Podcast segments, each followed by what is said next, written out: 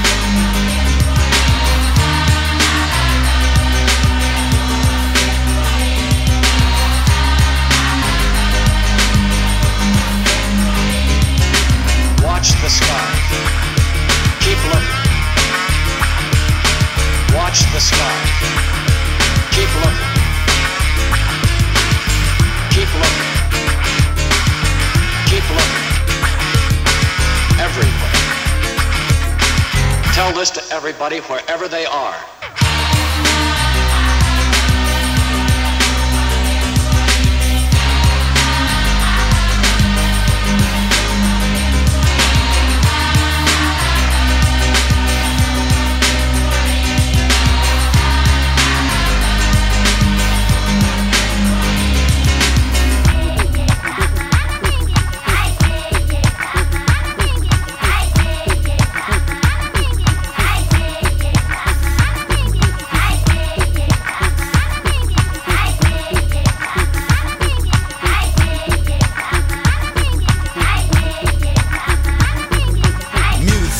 It is a universal language, but can it manage to repair the damage done by those people in power?